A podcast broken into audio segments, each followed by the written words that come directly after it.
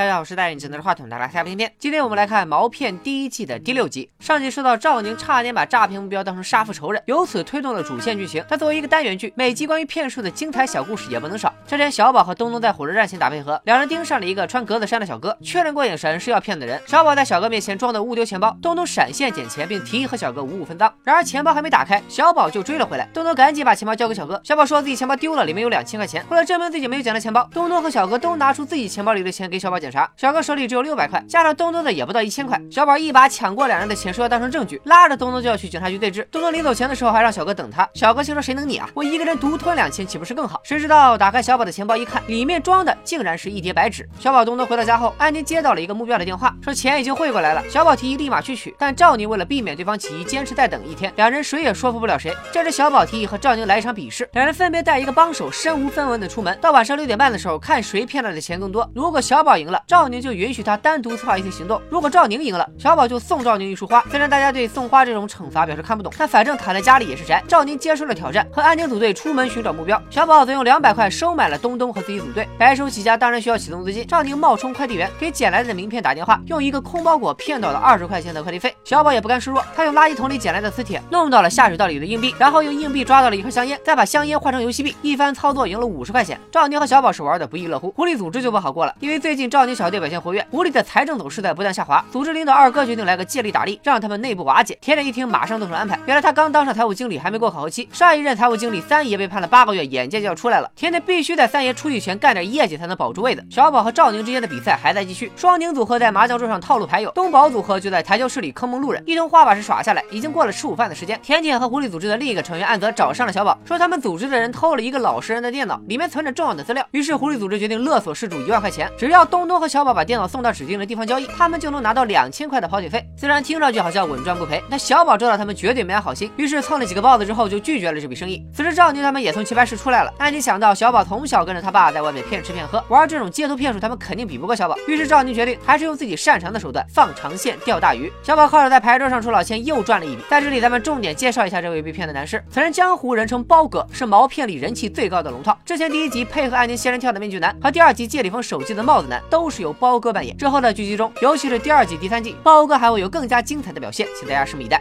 四人在汉堡店碰头，赵宁提出增加难度，规定接下来只能在这一片活动。小宝也同意了。谈判结束以后，俩人都争着买单，最后抛硬币决定是小宝赢了。如愿买单的小宝顺手把硬币送给了赵宁，谁知道一买单才得知，赵宁还预定了五人份的豪华全家桶，晚上送到，坑了小宝一笔。安宁离开的时候，包里不小心掉出了一本书，小宝越想越觉得不对劲。这时东东提到自己有个叫毛三的朋友是个万事通，可以找他来问问。原来这本书是蒋介石的姨太太写的日记，里面可能记载着埋藏黄金的线索，所以市场行情已经被炒到了八千。很快赵。宁找到了买家王老师，但因为价钱没谈拢，双方不欢而散。东东还在王老师离开的时候偷偷去试探了一下虚实，确定了交易的真实性后，小宝请了一个托，花三千块钱买下了赵宁手里的日记，转手就准备去毛三那里换钱。但万万没想到，毛三告诉他这一本是赝品。小宝马上醒悟，中了赵宁的计。那个买家王老师也是他请的托，被逼入绝境的小宝只能联系甜甜和安泽合作，报酬也从两千提到了四千。东东现场检查电脑的时候，小宝的钱包掉了，还是安泽提醒他才看到。小宝不知道的是，从他接手这个单子的时候就中了狐狸组织的计。赵宁的原则是只能骗，不能偷。不能抢，不能勒索，而且不能骗老实人。所以小宝无论是私吞了交易得来的一万块逃跑，还是回来收取狐狸组织的那四千块钱佣金，都会因为参与这次勒索老实人的行动而违反了赵宁的原则，被踢出队伍。但刚加入组织的小宝不知道这些，见钱眼开的东东也不在乎这些。两人来到甜甜指定的地点，趁交易对象把钱放在电箱的时候，迅速放上包拿钱走人。以为一切尽在掌握的小宝，看着一万块钱假币傻了眼。原来这个所谓的交易对象也是狐狸组织的人，钱早早就被换过了，电脑也被他们重新回收。就在甜甜以为自己的计划天衣无缝的时候，背着电脑的安泽感觉有点不对劲，他打开背。包发现电脑居然开不了机，原来电脑里的主板和硬盘早就被小宝他们拆下来卖了。小宝从一开始就没想和他们合作，毛片的反转总是来得如此猝不及防。小宝还来不及沾沾自喜，就发现自己钱包里的照片不见了。原来安泽提醒小宝捡钱包的时候，偷偷拿走了他的照片。甜甜看了照片后说了一句：“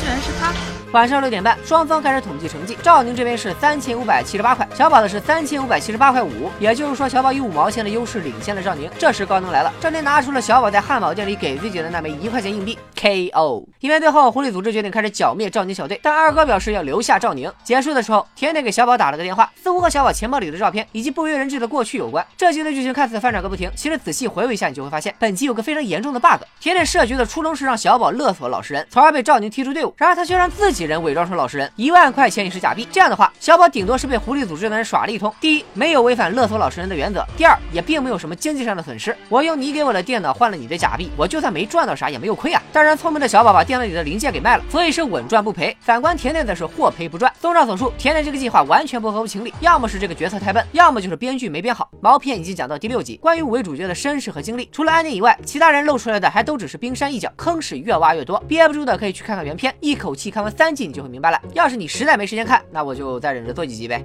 拜了个拜。